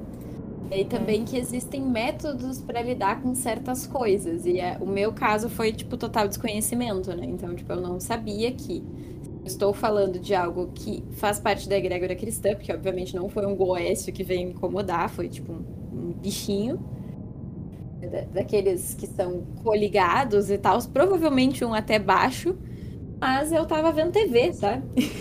Uhum. Então, tipo, total preparo e total despreparo e também despreparo para lidar com uma situação que envolva algo de uma egrégora cristã, justamente por eu não ter essa vivência nem esse costume. Acabou sendo uma coisa muito complicada, muito chata, que acabou saindo de outro jeito, mas nossa, difícil.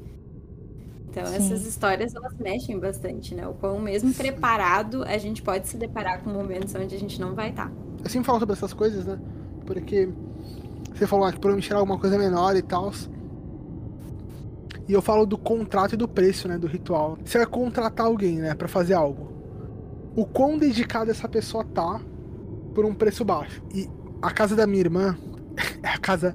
Depois do meu apartamento, que eu falo que é, eu até brinco, eu falo que eu não trago encosto pro meu apartamento porque os encostos chegam na porta e falam, ih, tá lotado, vambora.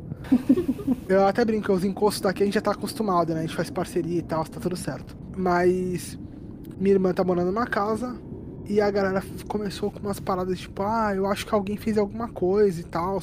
E começaram a especular alguém específico, que eu não vou comentar quem é, porque eu não quero arrumar, arrumar problema. Eu não vou comentar quem é da família que fez isso, né? Porque é um parente que queria a casa. E aí eu, eu tirei uma onda que eu falei assim. Agora todo mundo da sua família sabe quem que é. Exato, todo mundo sabe. E é legal que, que essa pessoa que, se, se ela estiver ouvindo, ela saiba que ninguém gosta dela também. Surpresa! É. E... Caralho.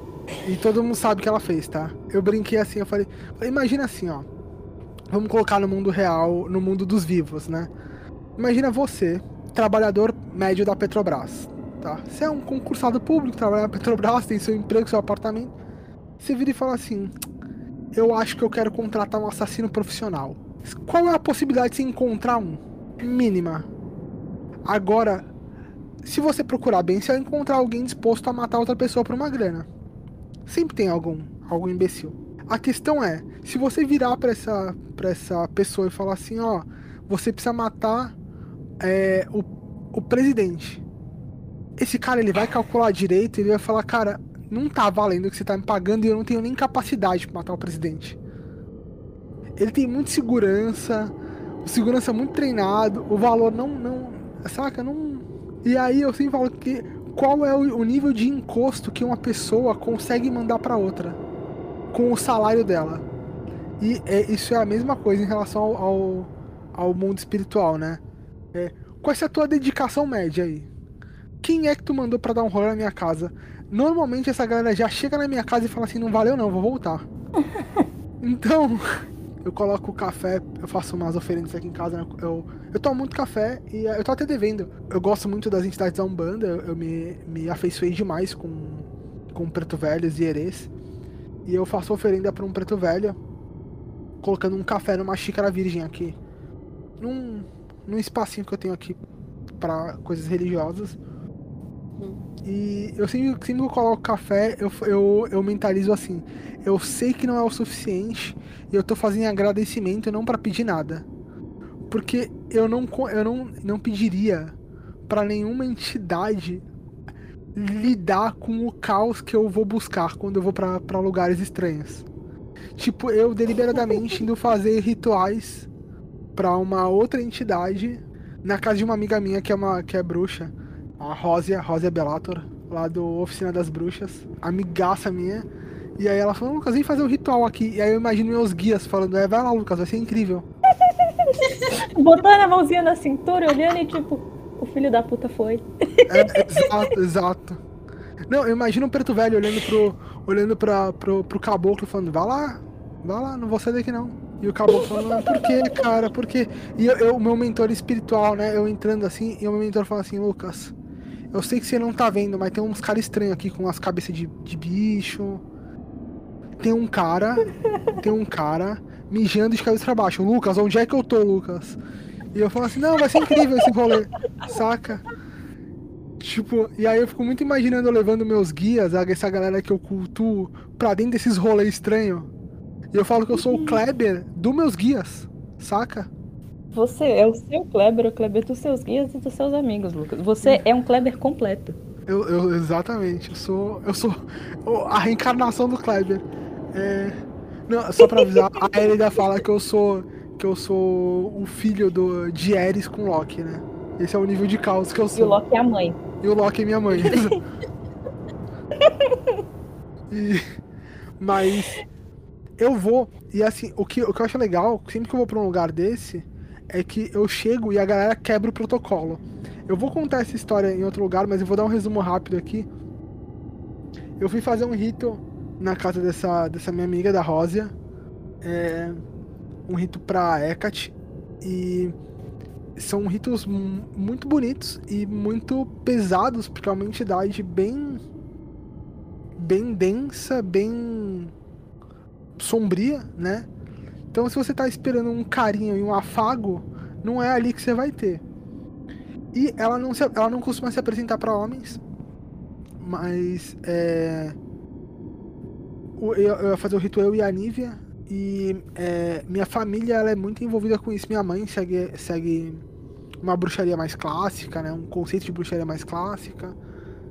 Então eu meio que cresci nisso. E aí ela me chamou pra fazer esse ritual. E aí, imagina a minha situação, né?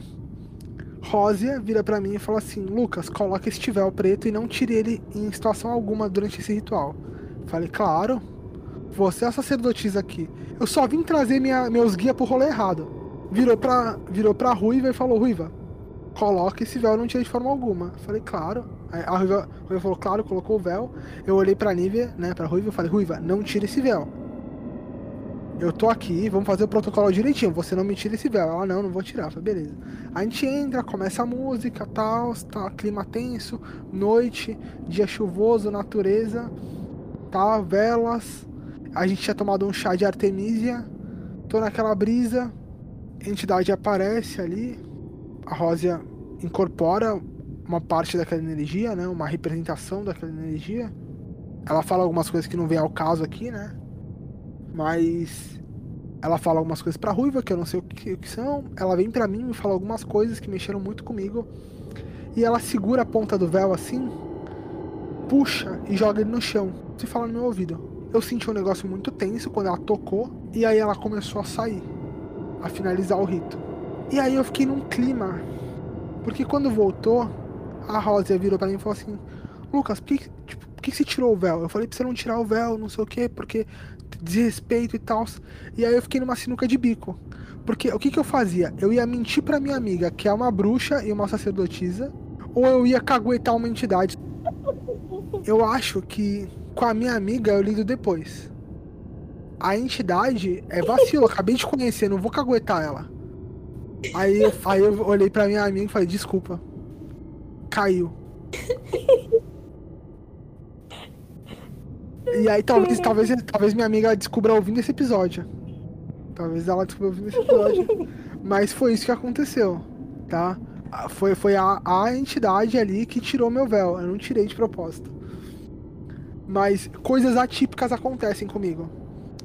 E só para fazer um gancho rapidinho, puxando pra uma outra, mas só para dar esse contexto, eu fui num centro de Umbanda passei pela consulta com o preto velho, fiz umas coisas e aí a, com a preta velha, e a preta velha virou e falou assim, ó, tem que fazer tal coisa, eu vou chamar para dar um passe. Ela falou daquele jeitinho dela lá. E aí ela chama um dos dos médiums da casa e fala um negócio no ouvido dele. Aí ele vira e fala assim, vixe, tem que ser eu? Posso chamar o outro?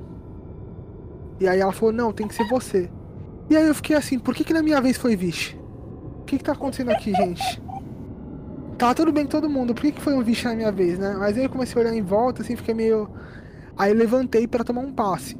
Aí o cara começou a me incorporar para me dar um passe, ele começou a passar tão mal que eu quase ofereci para dar um passe nele. Que eu falei, amigo, tá tudo bem? Você tá passando muito mal. Eu, eu trabalho na, na, casa espírita, eu posso te dar um passe. Você tá.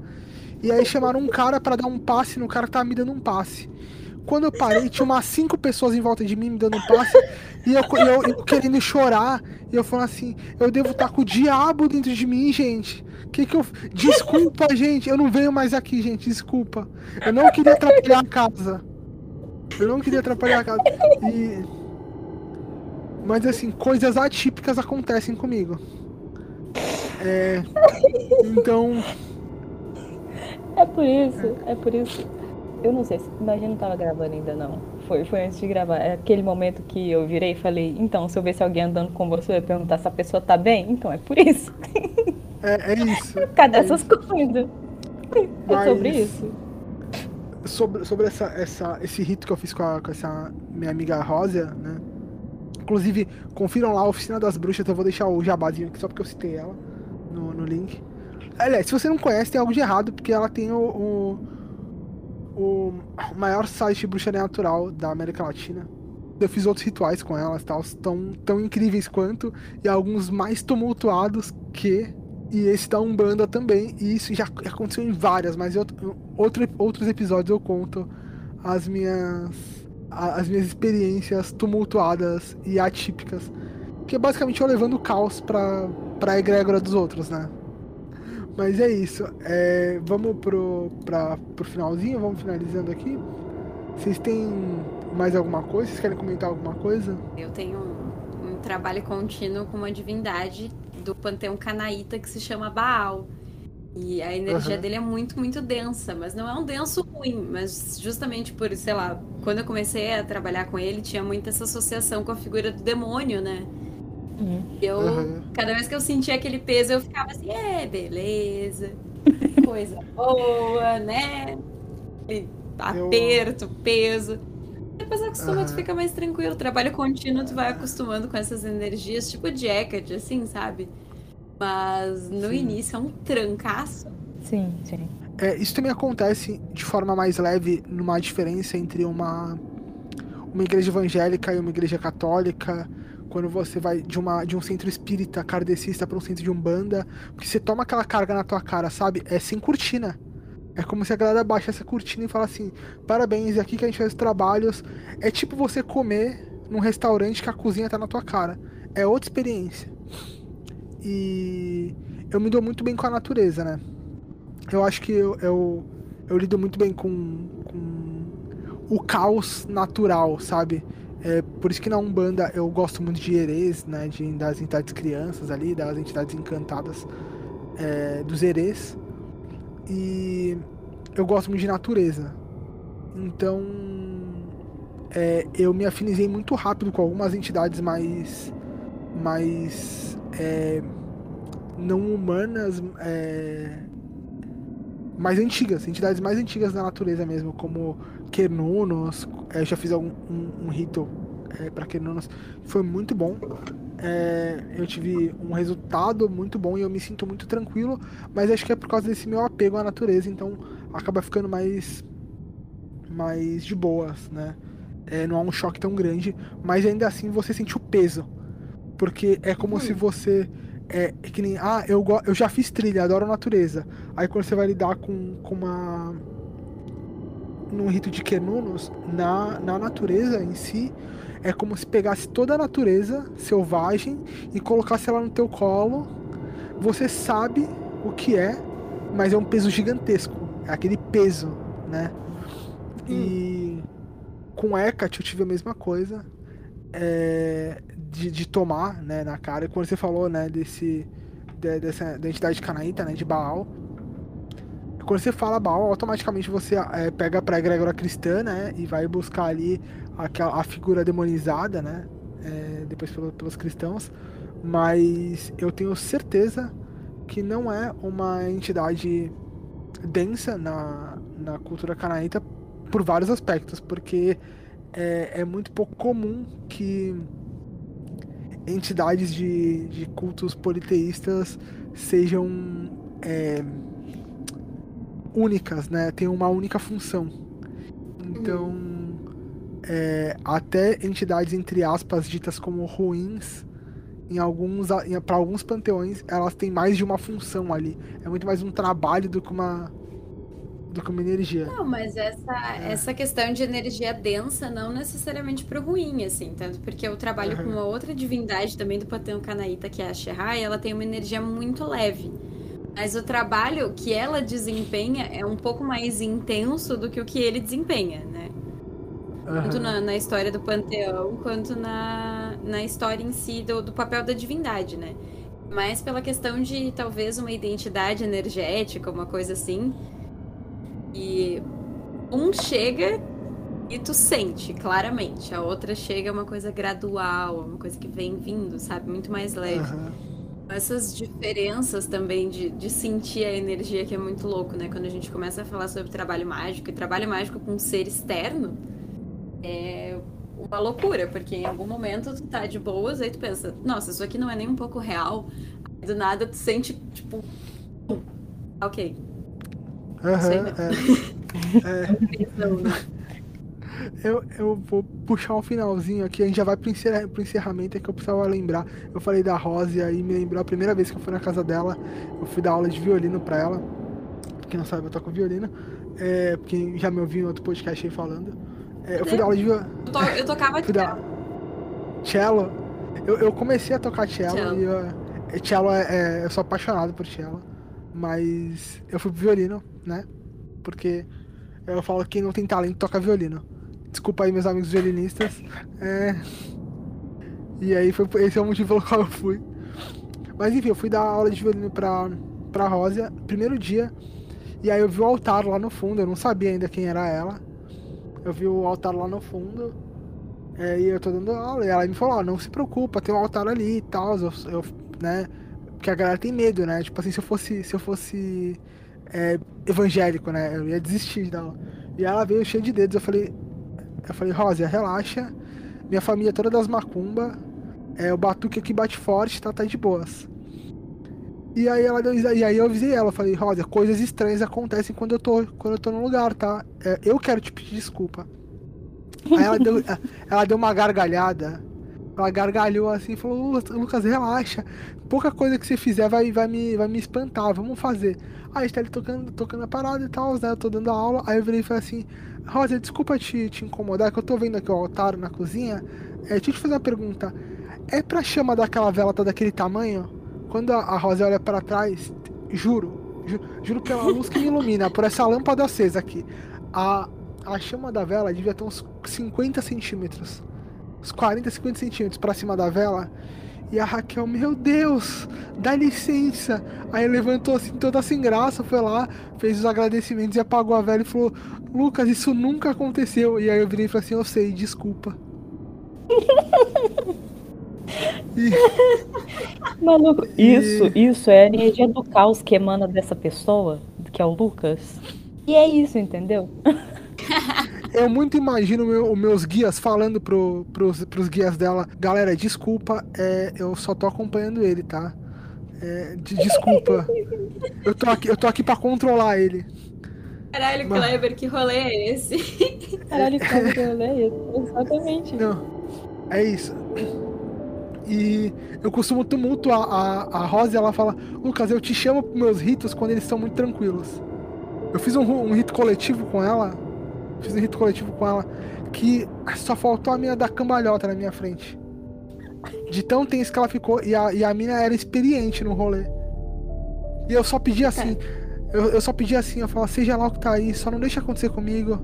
E o tumulto rolando em volta. o pau quebrando em volta. Eu falei, meu Deus, eu de olho fechado assim. Falei, eu só vou abrir o olho quando a Raquel abrir. Foi desesperador. Mas é isso, vamos para as considerações finais. É, a gente. Alguém já se perguntou qual que é a essência do Kleber? Qual que é a, a, essência do caos? É o Lucas. Isso. Desculpa, desculpa. É vocês. Vamos lá, então vamos começar com a nossa convidada aqui. Tami, considerações finais e já emenda no seu jabazinho aí pra quem não te conhece. Vou aproveitar aí que antes a gente tava falando sobre manjericão, né? E recomendar também pra galera que, ouvindo esses relatos, ou que gosta de ouvir coisas de terror, mas depois fica com aquele, aquele pezinho, aquela coisinha ruim, pensa assim, hum, talvez não seja muito legal, que mais quer continuar consumindo. Um manjericão ou um alecrim lá da horta, ou que tu tem em algum lugar, pode ser temperinho pronto também. Coloca num pratinho, eh, de preferência cerâmico até uma canequinha e dá uma chamuscada, assim, se tiver maçarico, ou um jeitinho, dá uma queimadinha, que é uma, uma defumação legal, boa, tranquila para fazer em casa, quando ficar um pezinho no ombro. Principalmente de manjericão, eu acho muito gostosinha e uma meditação boa para fazer ali no, no teu fim de dia. Não antes de dormir, que o manjericão ainda dá um pouco de energia, mas finzinho de dia, um finzinho de tarde para dar aquela descarregadinha também. Não faz todo dia, faz com um espaçamento, mas é legal. Pegar esse gancho. Boa. Então vocês tiveram aí a primeira primeiro momento de solução para todos os episódios que vocês já ouviram. Então a dica é: vocês querem ter uma, uma experiência melhor que as últimas? Reouçam os episódios e façam a defumaçãozinha, que vai ser incrível. Talvez seja uma experiência nova ouvindo os episódios. Se você não gostou, ouve de novo, faz a, a, a defumação que vai dar bom. É, muito obrigada pelo convite, primeiro. Espero que tenham gostado, espero que tenham se divertido. Eu, como eu disse, sou bem believer, então eu vou tentar, tipo, entender os relatos e trazer aquela explicação, né? Porque assim que funciona mais ou menos para mim, o conteúdo que eu faço também, então tentei trazer um pouquinho para cá sem ser muito palestrinha. Espero que tenha sido legal.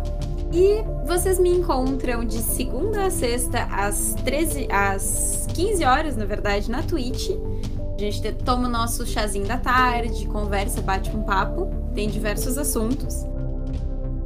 Também produzo conteúdos de magia, bruxaria e esoterismo pro TikTok. Então tem vídeo lá todo dia, tem várias playlists e várias produções de conteúdo nesse sentido que vocês podem acompanhar. E também faço threads para dar aquela engajada.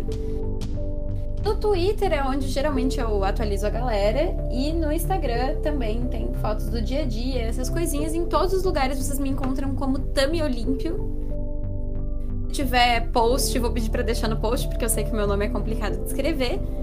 Mas é isso aí, vocês me encontram como Tami Olímpia. Muito obrigada, gente, pelo convite. Eu que agradeço. Eu vou deixar todos os links aqui no.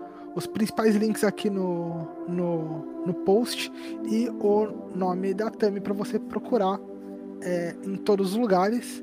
E vamos lá então para aquela que é do membro do Movimento Sem Podcast que tá tomando o meu podcast de mim. é, Érida, considerações finais em Javazinha. Caraca, é. A minha consideração final, assim, de início, desculpa tá, tra te trazer pra esse rolê. Então, assim. talvez eu tenha sido o Kleber da, o Kleber da, da Tami nesse rolê aqui, mas tudo bem, desculpa. É, eu não tenho muito jabá não, mas eu tô sempre lá no, no canal do Jaca Freak na Twitch e às vezes eu tô lá na TV Pod também, jogando RPG e tal. Porque aparentemente podcast RPG é as únicas coisas que eu tô fazendo da minha vida. E eu tô aqui nos outros programas, que nem o Lucas falou, tomando conta do, do. E agora eu vou deixar o Lucas falar, porque o podcast ainda é dele. Ainda. É, ainda. Sentiu o, tom, o tomzinho da, da ameaça. É, é isso aí, eu espero que vocês tenham gostado. É, eu sempre gosto de trazer esse tipo de conteúdo aqui. Modéstia à parte é meu, é meu programa preferido. Viu, Elida? E eu espero que continue sendo de vocês, ouvintes. Então, ouçam repetidamente esse episódio, esse episódio aqui pra gente, pra gente manter ele em primeiro. É, mas confiram lá o trabalho da Elida numa dose de crime. e do Flávio no Contatos Estranhos de Terceiro Grau, onde ele tá falando de ufologia. Basicamente a gente fala de coisa estranha. Queria lembrar vocês do nosso apoio que está entrando no ar. Verdade já está no ar, então quando sair esse episódio você já pode lá se tornar um apoiador do Estranho Cast e ver o quão estranho você é. Você pode ser ligeiramente estranho no seu plano básico ou fazer parte da rede de loucura, ser completamente tumultuado, mas dê uma olhadinha lá. Se você acompanha aqui o Café da Meia-Noite, você vai saber do que a gente está falando no último plano do nosso Apoia-se. Lá tem as metas para a gente produzir mais conteúdo, cada vez mais conteúdo, transformar o Estranho Cast num programa é, extremamente frequente aí para vocês. Mais uma vez agradecer a Tami, muito obrigado por ter participado desse caos que é o Estranho Cast. Que é gravar com o Lucas. Que é gravar comigo. Eu gostaria de já aproveitar e, e estender um convite aqui para a gente falar algum dia sobre as suas práticas religiosas de fato. É, isso é uma promessa que eu já tinha feito para os ouvintes aqui, de lançar uma série sobre, sobre outras religiões fora, fora do, do, do plano comum que a gente tem, né? Da, das religiões tradicionais aqui. E já estou planejando isso há um tempo. Enfim, entrevistar o pessoal e falar de práticas religiosas para propagar elas e ver se mais gente se identifica. E é isso aí, Poxa. galera. Pode falar, pode falar. Oh, super pilho. Pilho super, assim. Eu não tenho, não me identifico, na verdade, com alguma religião, mas eu tenho diversas práticas que. Juntando aqui, num, num bolinho, dá para dizer que fica entre bruxaria e magia do caos ali, mas. A gente vai conversando. Tem bastante coisa para explicar também, se quiser saber um pouco mais sobre as minhas práticas. Perfeito. Gostaria muito. Vamos marcar esse episódio. É, tá prometido aqui, é, gravado para você, então se vocês querem me cobrar de alguma coisa, ouvintes, me cobrem pra, pra Tami voltar. E não fiquem me enchendo o saco pra saber quando vai ser o próximo episódio. É assim, é assim que eu lido com, com os meus ouvintes. Eu gosto, eu gosto tanto deles. Mas queria dizer que eles são mais, eles são mais legais do que a galera que tá lá no TV Pod. Que a galera fica lá tumultuando a minha vida. Tumultuando a minha vida. Então, Ai, inclusive falar que eu conheci a Hélida. Pois é, gente. E, e aqui estou. Então colaborem, vamos, vamos Não afastar. sei quem é mais errado da história. É, esse, esse povo. Se é o Lucas ter chamado, eu ter aceitado. Tudo bem. Vamos, vamos afastar esses encostos daqui. Então, ouçam em looping esse, esse episódio. É, valeu e até breve.